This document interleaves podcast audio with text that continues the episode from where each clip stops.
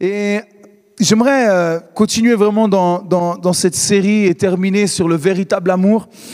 Et le titre de mon message aujourd'hui, c'est Dieu n'abandonne personne. Amen. On l'a entendu au travers du témoignage de Olivia. Dieu n'abandonne personne. Et Dieu a permis que Olivia puisse vivre, qu'elle puisse respirer, qu'elle puisse connaître l'amour du Père, parce que Dieu n'abandonne personne. Et Dieu n'abandonne jamais personne. Et j'insiste là-dessus, jamais. Écoutez-moi bien, Dieu n'abandonne jamais. Jamais personne. L'homme, l'homme, avec un grand H, les hommes, les femmes que nous sommes, peuvent choisir à un moment donné de leur vie de laisser, d'ignorer, de mépriser, d'abandonner Dieu. Mais Dieu, lui, n'abandonne jamais. Dieu n'abandonne jamais celui qui choisit de croire et celui qui choisit de marcher avec lui. Dieu ne l'abandonne jamais. Dieu ne peut abandonner son enfant. Il ne peut abandonner son enfant. Est-ce que vous saisissez cette parole? Et je crois que cette parole est pour beaucoup aujourd'hui. Dieu n'abandonne jamais. Reçois cette parole maintenant dans le nom de Jésus. Dieu n'abandonne jamais. Et tu ne seras jamais abandonné de lui. Jamais laissé. Josué chapitre 1 verset 5 nous dit que nul ne tiendra devant toi tant que tu vivras. Je serai avec toi comme j'ai été avec Moïse. Je ne te délaisserai point, je ne t'abandonnerai point. Je ne te délaisserai jamais, je ne t'abandonnerai jamais. Ce sont les paroles de Dieu pour chacun d'entre nous aujourd'hui. C'est une parole pour toi, mon frère, ma sœur, c'est une parole pour toi. Je ne t'abandonnerai point, je ne te délaisserai point. Hébreu 13, verset 5, Dieu lui-même a dit, il nous a dit, Dieu lui-même a dit, je ne te délaisserai point, je ne t'abandonnerai point. Dieu lui-même, et quand Dieu dit quelque chose, quand Dieu parle, quand Dieu s'exprime, il est important de prendre note de ce qu'il dit. Et là, Dieu te dit aujourd'hui, je ne t'abandonnerai point, je ne te délaisserai point. J'aimerais vous lire une histoire une histoire que j'ai découverte il y a quelques jours. C'est un appel à l'aide lancé par une jeune femme qui s'appelle Émilie. Un appel à l'aide qui a été envoyé lors du premier confinement. Bonjour à tous. En cette période de confinement, je souhaite vous faire participer à ma recherche. Immobile depuis chez vous, aidez-moi à faire voyager mon message. J'ai été abandonné à l'aéroport d'Orly, en région parisienne, le 17 septembre, pardon, 17 septembre 1994. J'étais alors une petite fille d'environ 9 mois. Normalement, il y a sa photo qui va s'afficher, la petite fille. J'étais alors une petite fille d'environ 9 mois selon les médecins qui m'ont examiné. Je n'ai aucun détail sur mon identité réel, mes origines, ma conception, ma naissance, là où les personnes qui m'ont laissé et pourquoi ils m'ont laissé. Je n'ai aucune information. Je veux connaître la vérité. Je souhaite simplement me construire avec des réponses, car le mystère envoûte, mais résonne trop dans les abysses de mon imagination sans fin. S'il vous plaît, Aidez-moi à partager ce message et ces photos sur les réseaux partout et à tout le monde. Je suis sûr que quelque part, quelqu'un sait quelque chose. Je suis sûr que quelque part, quelqu'un sait quelque chose. À neuf mois, j'avais un développement normal. J'étais éveillé et je semblais comprendre le français. Je n'avais pas peur des gens, surtout pas des femmes. Si vous vous souvenez, d'une enfant qui correspond à ma photo et qui a disparu de votre environnement en 1994, s'il vous plaît, contactez-moi. Je sais que le réseau peut faire des miracles. En cette période si incertaine, j'aimerais savoir si la vie m'apportera ce que j'attends depuis tant d'années, des réponses à mes questions. Vous trouverez en pièce jointe une photo de moi prise quelque temps après mon abandon, vous l'avez vu. La poussette dans laquelle j'ai été trouvé Le petit article qui a été écrit dans le journal local quelques jours après, et puis une photo de moi actuelle. Merci pour votre aide et prenez soin de vous. Quel appel au secours? Aidez-moi, j'ai besoin de réponses, j'ai besoin de savoir d'où je viens. Et nous avons tous besoin de savoir d'où nous venons pour savoir où nous allons. Nous avons tous besoin de connaître nos origines, de la raison pourquoi nous sommes ici sur Terre, d'où nous venons réellement. Et elle dira, la recherche de la vérité est la plus noble des, des occupations. La recherche de la vérité. Psaume 9, verset 11. Ceux qui connaissent ton nom se confient en toi. Car tu n'abandonnes pas ceux qui te cherchent, ô Éternel. Ceux qui connaissent ton nom se confient en toi, car tu n'abandonnes pas ceux qui te cherchent.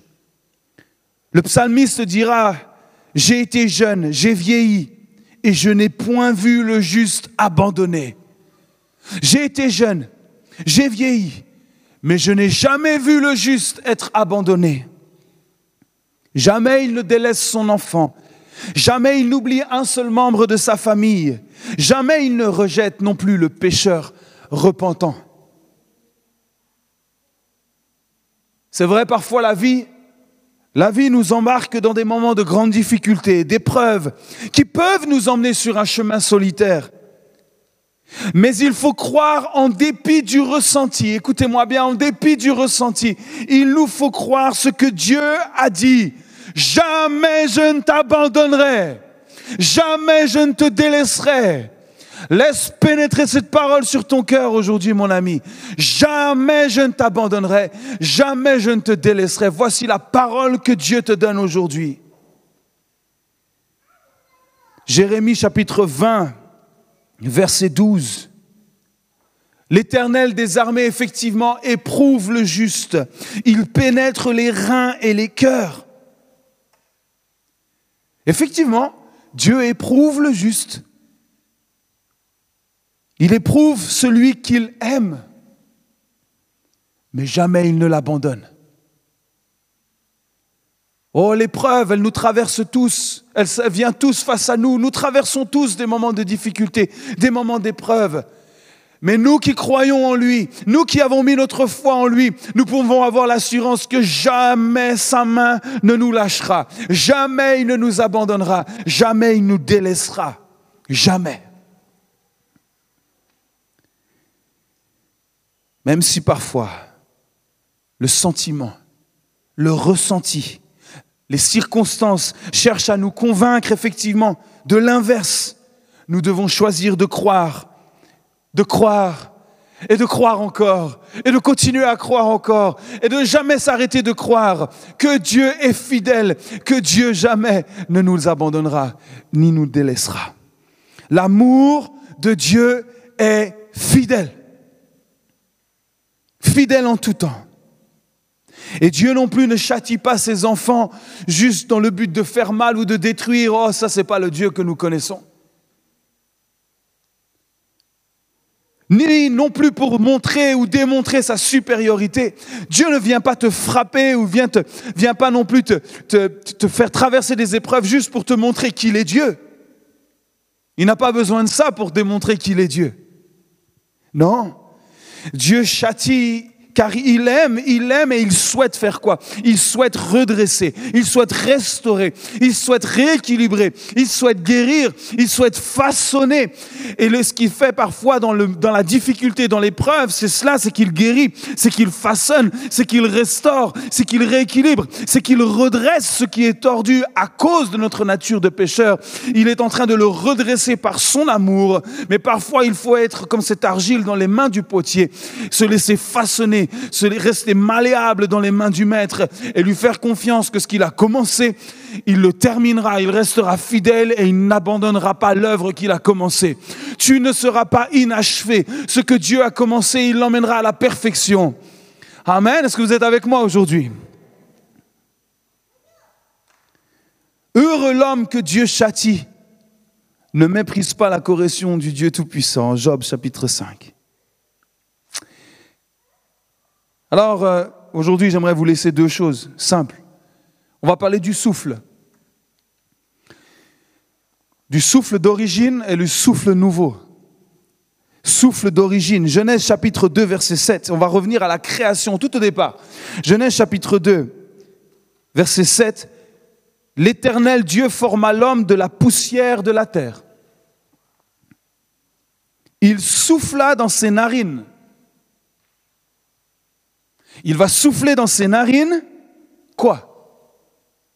Il va souffler un souffle de vie et l'homme devint une âme vivante. Dieu lui-même va venir souffler, donc Dieu lui-même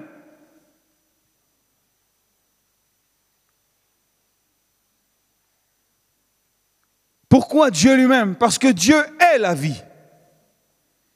Dieu est l'origine de la vie. Le souffle nous vient de lui. L'air que tu respires actuellement vient de lui. Et il est venu souffler dans les narines afin que l'homme devienne une âme vivante. Le souffle dont il nous est parlé ici, en hébreu, c'est Neshama. C'est le souffle de Dieu, l'esprit de Dieu. Tout ce qui respire, l'esprit qui t'anime, c'est ce souffle-là que Dieu t'a donné. Il va souffler l'air divin afin de donner la respiration à l'homme. L'air divin, le souffle de Dieu. Et j'aime en fait cette image, juste petite parenthèse. L'homme ici, allongé sans vie, ce n'est pas juste l'homme. C'est l'homme et la femme sont là, unis.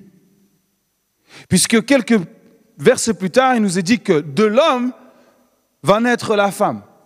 Donc en fait, Dieu est en train de souffler sur l'homme, mais aussi sur la femme. Pourquoi Parce qu'il y a cette unité, il y a cette harmonie qui est là entre l'homme et la femme à ce moment-là? Vous me suivez? Ils sont en fait l'homme, ils sont hommes et femmes à ce moment-là. Et de, de, l'homme, de Adam, va naître Ève. Donc, quand Dieu vient souffler la vie, ils sont hommes et femmes à ce moment-là. C'est important de comprendre, quand il y a harmonie sur terre, le souffle de Dieu se manifeste. Et là, il y a ce souffle qui est donné, c'est le souffle de l'appartenance. C'est le souffle de l'appartenance. C'est ce souffle dont Olivia avait besoin. D'où je viens, à qui j'appartiens, je sens qu'il y a quelque chose qui ne va pas. J'ai besoin de ce souffle de l'appartenance, à qui j'appartiens. Ce souffle de vie, c'est le souffle du Père à sa création, c'est le souffle de la communion, c'est le souffle de la relation. Dieu ne voulait pas simplement avoir un corps allongé, il voulait communier avec lui. Il voulait avoir une véritable relation avec lui. Il voulait partager avec lui. C'est pour ça qu'il a soufflé dans ses narines ce souffle de vie. Adam et Ève, une fois en vie, ne se sont jamais posé la question d'où ils venaient, pourquoi ils étaient sur la terre. Ils ne se sont jamais posé ces questions. Pourquoi? Parce qu'ils avaient le souffle de l'appartenance. Ils savaient à qui ils appartenaient, ils savaient pourquoi ils étaient là. La seule raison pour laquelle ils étaient là, c'était jouir du jardin d'Éden et communier avec Dieu. C'était la seule chose qu'ils avaient à faire. Voilà ce que Dieu avait prévu pour chacun d'entre nous à la base, les amis. Juste communier avec lui, juste avoir cette relation, ce c'est pas simplement ce sentiment, mais cette appartenance avec lui, réelle, concrète, et juste bénéficier de toute la création qu'il a mise à disposition pour nous. Ça, c'était le projet d'origine. C'était le souffle d'origine que Dieu avait donné à l'homme. Le souffle de vie. La suite, on la connaît, les amis. Qu'est-ce qui va se passer? C'est que l'homme va choisir, de couper cette relation, de couper ce souffle. Il va choisir de se séparer de cette respiration divine. On le sait, erreur fatale. se couper. Il a coupé la relation, il a coupé cette respiration divine. Il a coupé de ce qu'il communiait de l'origine, de ce qui est du Créateur et de sa création. Il a coupé. Et la respiration humaine va prendre la place. Mais en aucun cas va pouvoir remplacer cette respiration divine, cette respiration de l'appartenance. Au contraire, on le sait que cette respiration humaine, qu'est-ce qu'elle va faire? Elle va contaminer l'homme, elle va endommager l'homme, elle va casser l'homme, elle va le briser pour le conduire à une mort, une mort de l'âme, mais une mort corporelle aussi. Et ça a été la conséquence du péché parce que à la base, Dieu ne voulait pas qu'on puisse mourir même physiquement. C'est à cause du péché que la mort est venue dans l'âme et dans le corps à cause de cette respiration d'origine qui a été coupée. Cette séparation qui va déformer, abîmer, casser l'homme, détruire l'intérieur de l'homme, détruire son âme, c'est le péché. C'est ce qui nuit à notre relation avec l'amour parfait, on le sait. C'est l'éloignement, la distance entre lui et nous. Et Dieu sait qu'aujourd'hui, la distance est grande entre Dieu et les hommes. Et vous pouvez faire le même constat. On fait tous ce même constat. Quelle distance immense il y a maintenant entre le souffle d'origine et maintenant ce que l'homme a choisi de vivre seul.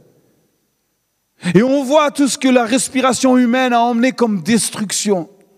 Tout ce que l'homme a choisi de respirer, qu'il l'autodétruit aujourd'hui. Mais Dieu a toujours souhaité la vie. Et c'est ce qu'il désire pour chacun. La vie, oui, mais selon son projet d'origine. Écoutez-moi, la vie, la vie sans lui, ce n'est pas la vraie vie. La vie sans lui, c'est une imitation, voire une contrefaçon de la vie. La vie sans la respiration de Dieu, c'est une contrefaçon de la vraie vie qui t'attend. Et peut-être aujourd'hui tu vis avec une respiration qui est simplement une contrefaçon de la vraie respiration d'origine que Dieu avait prévue pour toi. Mais heureusement, la bonne nouvelle, la bonne nouvelle, c'est que Dieu, notre Dieu est un Dieu d'amour et qu'il fait grâce. Peu importe la distance qui t'a séparé de lui jusqu'à aujourd'hui, de toi-même, tu n'aurais jamais pu revenir. C'est pour ça que lui-même est venu te chercher. C'est pour ça qu'il s'est abaissé jusqu'à toi parce qu'il a regardé l'homme, il a fait Oh, papa, c'est fini. Irrattrapable. D'ailleurs, Dieu, d'ailleurs, dès le début, dès le début, a voulu se séparer de sa création. Il a dit Envoie-moi ce déluge, qu'on n'en parle plus là. C'est ce qu'il a voulu faire. Il a dit C'est fini, c'est terminé. Il n'y a plus d'espoir. Heureusement, quelques hommes ont survécu. Quelques hommes fidèles ont pu. Mais aujourd'hui, notre état le même. Si nous restons dans cette attitude humaine, purement humaine, à dépendre que de nous, à comptant, que sur nous, alors nous sommes loin de Dieu, nous sommes loin de cette respiration divine et surnaturelle d'origine que Dieu a pour nous. Le véritable amour, sens, espoir, chemin, bonheur, joie, c'est lui. C'est Dieu lui-même. C'est ce souffle d'origine dont nous avons besoin. C'est ça qui nous donne la vie. C'est ça qui nous fait véritablement respirer. C'est pour cela que c'est comme ça que nous avons été conçus, prévus préparé, prédestiné. La Bible nous parle beaucoup de prédestination.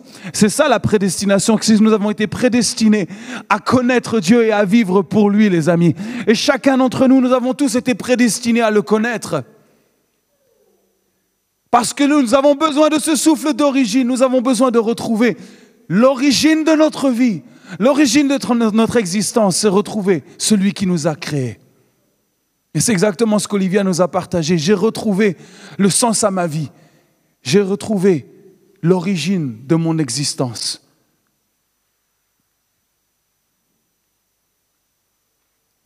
Ce qui lie l'homme à Dieu, c'est quoi? C'est ce souffle d'amour?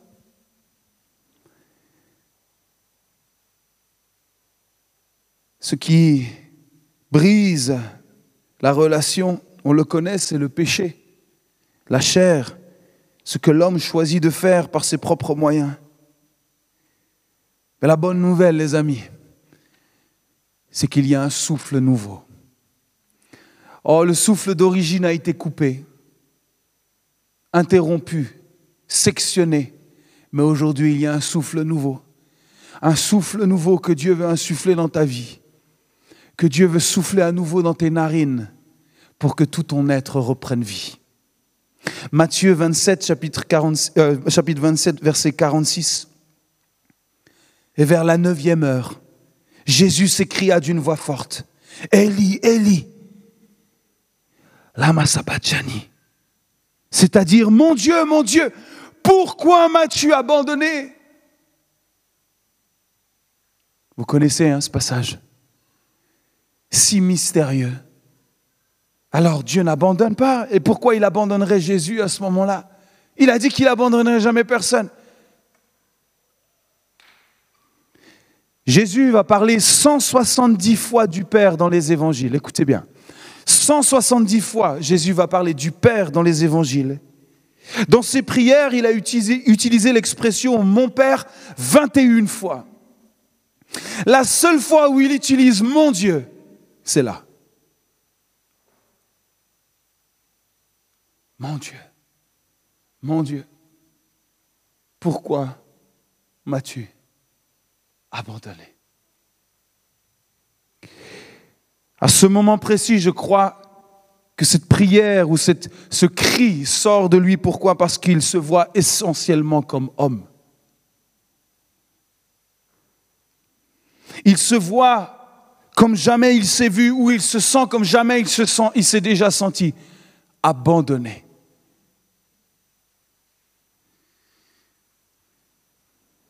C'est un cri de détresse comme parfois nous aussi nous pouvons le ressentir. Mais ce n'est pas un manque de confiance, car il sait et il connaît la suite de l'histoire.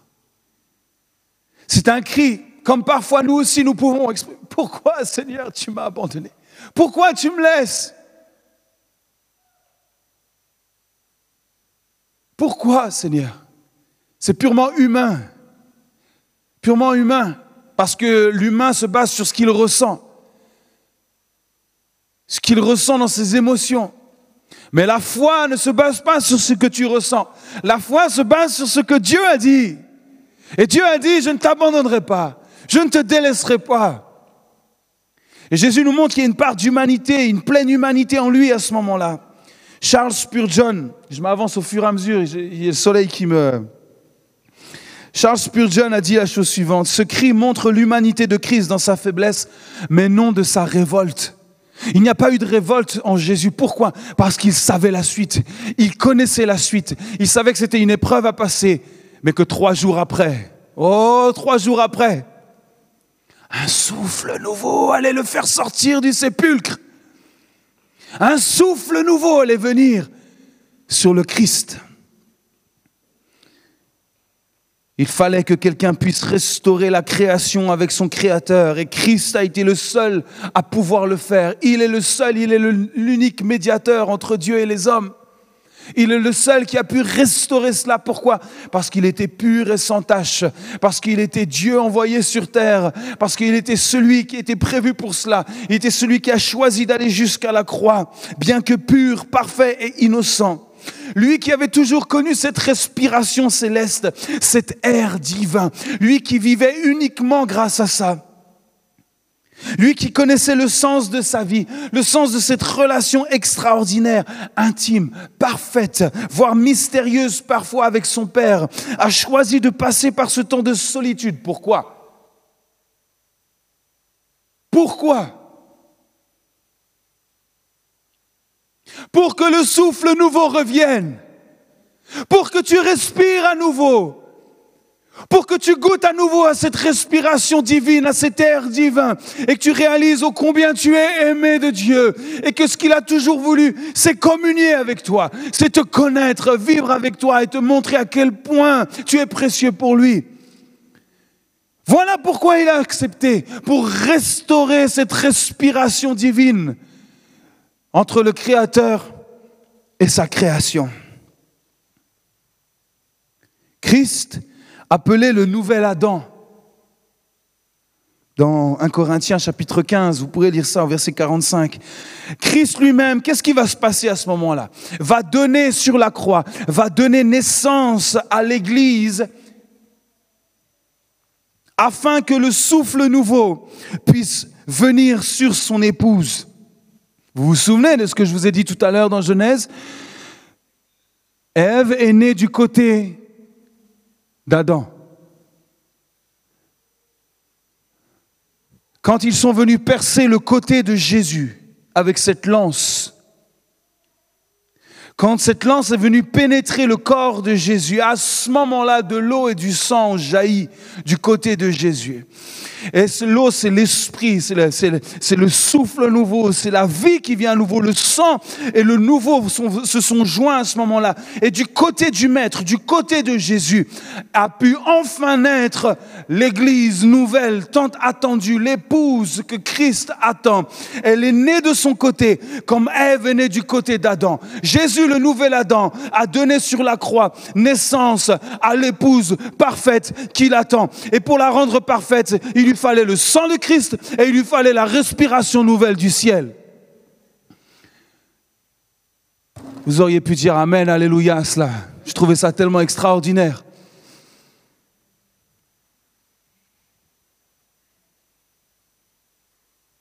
Vous êtes né à ce moment-là, je suis né à ce moment-là, je suis né de nouveau à ce moment-là quand ils sont venus percer le côté de mon Seigneur et de mon Sauveur.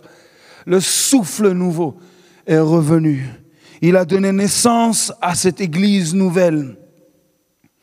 Effectivement, la croix, trois jours de tombeau pour un souffle nouveau, une création nouvelle, un être nouveau. Oh, aucune puissance n'a pu stopper, même si l'enfer s'est réjoui quelques heures, mon ami.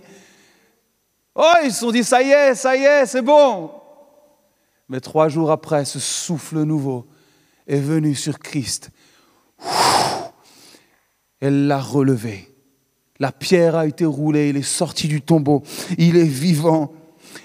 Ce même esprit qui a ressuscité Christ, où il est aujourd'hui, on va voir ça ensemble. Le souffle nouveau, le souffle du Père, la respiration céleste est restaurée. Alléluia.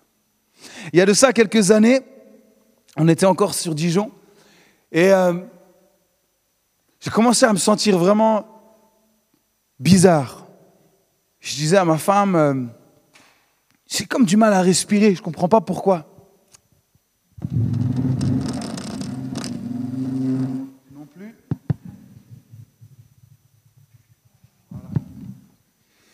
Comme du mal à respirer. Je ne comprends pas, je ne comprends pas. C'est comme si en fait j'ai comme un tout petit filet d'air. J'ai essayé, je me suis dit, ah, peut-être j'ai un problème de, je sais pas, faut que change de position. Puis au bout d'un moment, je me suis dit, il faut quand même que j'aille voir le médecin. Je ne comprends pas pourquoi. Et puis, je suis allé voir mon médecin, et puis le médecin m'a dit, ah ben, monsieur Marvan, là, c'est simple. Vous nous faites une allergie. Une allergie au pollen. J'ai dit, mais moi, je n'ai jamais été allergique. Ah ben, il dit, bah ça, on ne choisit pas, hein, ça vient comme ça. Euh. Mais je dis, même là, j'ai du mal à respirer. Il dit, oui, vous faites une allergie asthmatiforme. C'est-à-dire que bah, votre filet d'air, là, effectivement, ça passe par un tout petit tuyau. Là. Ah, je dis, mais là, il faut me soulager, monsieur. Ça, ça, là, j'ai l'impression que je vais mourir à chaque fois. J'avais du mal à dormir. Je dormais assis. J'essayais de trouver la... Parce que dès que j'étais allongé, j'ai l'impression d'étouffer. C'était assez... J'ai tout fait, tout simplement. À cause de cette allergie. Petit filet d'air, gêne. Je cherchais un second souffle. Je cherchais un souffle nouveau. Et je sais, là, chaque année, pour ça, le printemps, j'aime beaucoup, mais j'appréhende aussi. Parce que dès que les bourgeons arrivent, là, en général, je vais y avoir droit pendant, quelques jours. On cherche ce second souffle.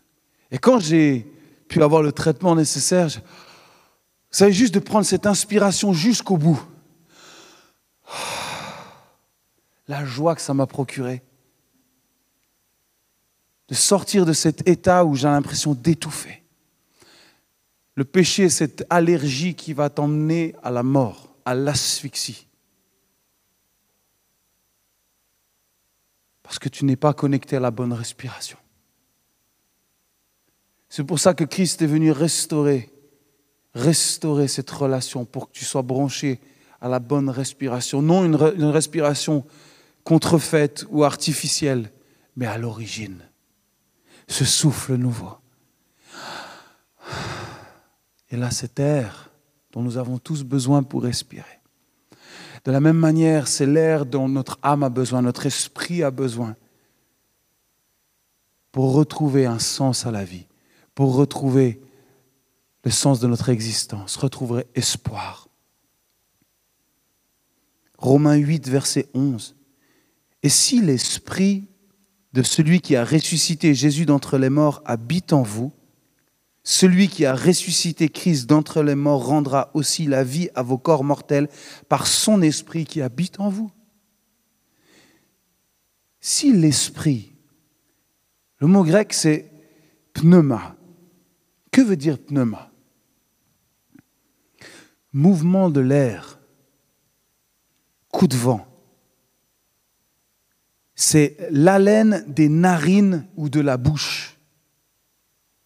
Ça fait penser étrangement à ce qui s'est passé dans la Genèse. Il a soufflé. L'haleine de Dieu, le souffle de Dieu dans les narines de sa création. De la même manière, ce même esprit-là est venu souffler, souffler sur Christ, souffler sur Christ pour qu'il puisse sortir de la mort, sortir du tombeau, que son corps se relève, que son esprit se réanime et que tout son être, que tout son être puisse reprendre vie. Si cet esprit pneuma de celui qui a ressuscité Christ, donc cet esprit victorieux, cet esprit vainqueur du péché, cet esprit vainqueur de la mort, vainqueur du doute, vainqueur du désespoir, vainqueur de la maladie, vainqueur de la malédiction, si ce même esprit est en vous, alors il vous rendra aussi à la vie. Alors vous aussi vous vivrez. Vous aussi vous serez restaurés. Vous aussi vous serez guéris. Vous aussi vous serez reconnecté à votre Père. Que va faire Jésus? La première chose que Jésus va faire quand il va retrouver ses disciples, vous vous souvenez? Qu'est-ce que Jésus va faire? La première chose que Jésus va faire quand il va retrouver ses disciples, il va souffler sur eux. Il va souffler ce souffle nouveau. Comme ce nouvel Adam venait souffler dans les narines de ses disciples, de ses plus proches. Vous avez besoin de ce souffle nouveau. Le Jésus que vous avez connu n'est plus le même. C'est Jésus ressuscité. Et vous avez besoin de ce Jésus ressuscité. Vous avez besoin de cet esprit maintenant qui m'anime. Oh, vous avez besoin de cet esprit qui a vaincu la mort. Vous avez besoin de cet esprit plus que vainqueur. Recevez-le maintenant. Ils n'ont rien compris à ce qui se passait à ce moment-là. Pourquoi il nous souffle dessus? Il n'a jamais fait ça avant. Il ne pouvait pas le faire. Il avait besoin lui-même de passer par la mort. Il avait besoin de, vivre cette résurrection pour que toi tu puisses vivre avec cet esprit de résurrection, ce souffle nouveau aujourd'hui. C'est ce qui nous est dit, Jean 20, 20 verset 21-22. La paix soit avec vous. Comme le Père m'a envoyé, moi aussi je vous envoie avec ces paroles. Il souffla sur eux et il leur dit quoi, les amis? Bon vent, bonne route, bon courage. Non, il souffla sur eux et leur dit, recevez le Saint-Esprit. Le Saint-Esprit. Le souffle nouveau a un nom, il s'appelle le Saint-Esprit. Et si vous voulez vivre le souffle nouveau, alors il faut être prêt à vivre avec le Saint-Esprit, avec ce souffle nouveau en chacun de nous. Nous avons besoin de connaître la merveilleuse personne du Saint-Esprit. C'est lui qui nous reconnecte avec le Père et qui nous permet de marcher avec lui tous les jours. Jésus, lui, on le sait, va repartir de la terre. Il a vécu que 33 ans ici-bas. Et là, les disciples ont dit, oh, il va nous abandonner. Oh, il va nous laisser seuls. Il va repartir. Notre maître. Je pense que j'aurais pleuré aussi si j'avais passé un peu de temps avec lui. Parce qu'on aurait tous voulu qu'il reste. Mais il a dit non. Je vais repartir. Mais je ne vous laisserai pas seul. Ce que Dieu dit, il le fait. Je ne vous laisserai pas seul. C'est ce qu'il a dit. Je prierai le Père et il vous donnera à nouveau. Le Père va donner à nouveau. Le Père a donné Christ et le Père a donné à nouveau quoi? Il a donné à nouveau un consolateur afin qu'il demeure éternellement avec vous, l'esprit de vérité que le monde ne peut recevoir parce qu'il ne le voit point. Il dit, je ne vous laisserai pas orphelin, je viendrai à vous. Encore un peu de temps, le monde ne me verra plus, mais vous, vous me verrez, car je vis et vous vivrez aussi. Ça, c'est Jean 14, Jean 16. Et il leur dit encore maintenant, je m'en vais, ça y est, c'est parti. À bientôt, les amis. Je m'en vais vers celui qui m'a envoyé. Et aucun de vous me demande où vas-tu Mais parce que je vous ai dit ces choses, la tristesse a rempli votre cœur.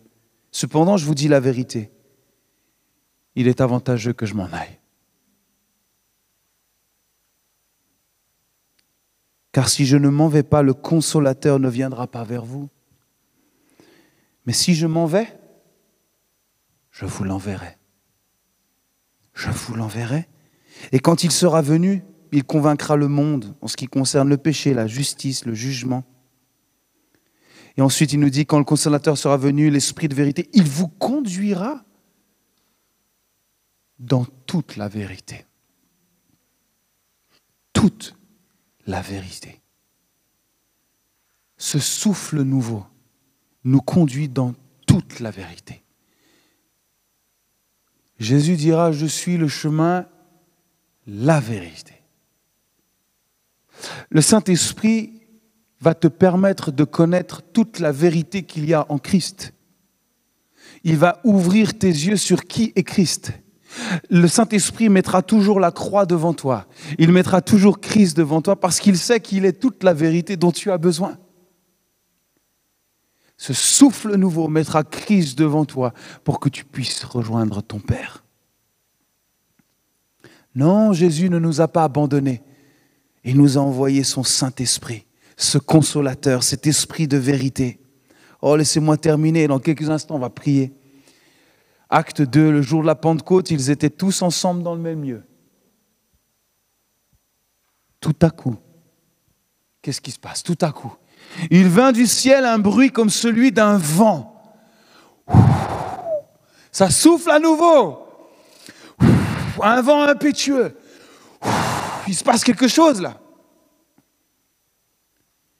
Et il remplit toute la maison où ils étaient assis. Des langues. Ne me demandez pas à quoi ça ressemblait, j'en sais rien.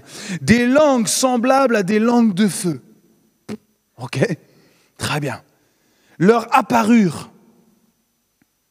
séparées les unes des autres, et se posèrent sur chacun d'eux. Tous ceux qui étaient dans la pièce ont tous reçu une langue à ce moment-là. Personne n'a été mis de côté. Personne n'a été évincé. Personne n'a pas été assez bon pour recevoir à ce moment-là. Tous ceux qui étaient présents ont reçu. Et ils furent tous remplis de quoi? Du Saint-Esprit. C'est pour ça, les gens qui ont, du mal à, parler du Saint-Esprit, je ne comprends pas. Les gens qui ont peur du Saint-Esprit, je ne comprends pas. Parce que le Saint-Esprit, c'est la vie. Le Saint-Esprit, c'est le souffle qui m'anime. Le Saint-Esprit, c'est tout ce qui anime mon être, mon âme. Jésus n'est plus là, les amis, mais il a envoyé le Saint-Esprit pour chacun d'entre nous, pour que nous soyons remplis de lui, pour marcher toujours dans la vérité. Donc c'est impossible de vivre une vie chrétienne sans le Saint-Esprit. Ce n'est pas possible de marcher avec Dieu sans son Saint-Esprit. Ce n'est pas possible, les amis. Si vous pensez que c'est possible, laissez-moi vous dire, vous êtes dans une illusion totale. Vous êtes encore en train de respirer avec votre respirateur humain, mais vous n'avez pas connecté avec la respiration divine. Et vous ne marchez pas encore avec le Saint-Esprit. Et c'est pour ça peut-être que votre vie est si platonique.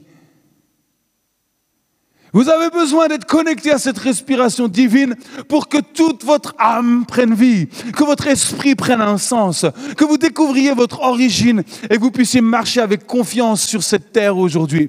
Parce que vous ne marchez plus avec votre respiration, mais vous savez que c'est le Saint-Esprit qui est en vous qui vous anime et vous marchez selon les projets que Dieu vous donne au travers de son Saint-Esprit. Et qu'est-ce qu'il nous est dit? Parce que j'aimerais quand même aller au bout de ça.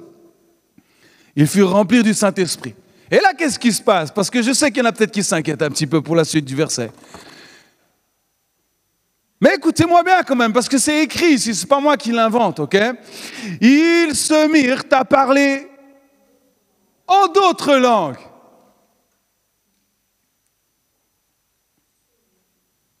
Selon que l'Esprit leur donnait de s'exprimer. L'Esprit ici, le Saint-Esprit, vous savez, le terme grec, c'est pneuma.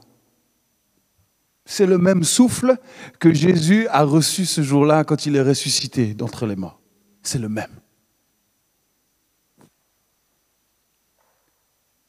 Ils se mirent à parler de nouvelles langues. Peut-être vous dites, mais c'est quoi ces langues? C'est quoi?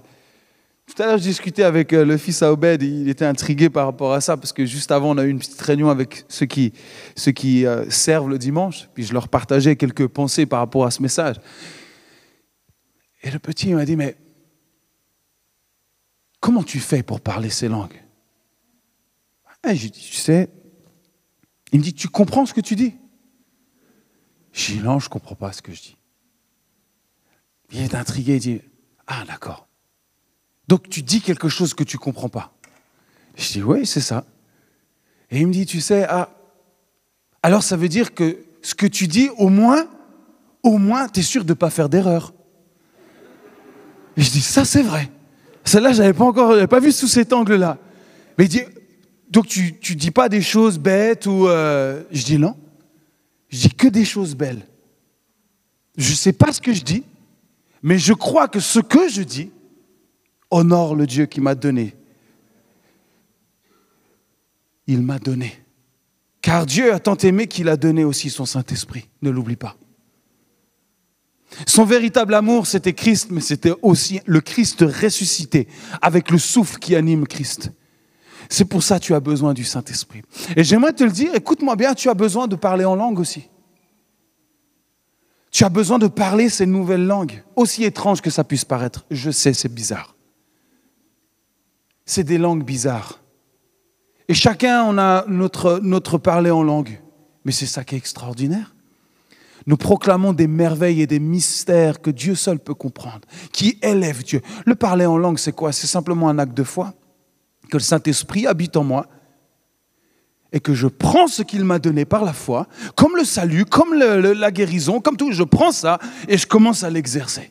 C'est ça, c'est juste ça. C'est une question de foi. Je vous donne une petite histoire pour vous parler des langues quand même. Parce qu'effectivement, il y a le don des langues comme ça, mais aussi Dieu parfois peut se servir du parler en langue pour parler à d'autres personnes. Et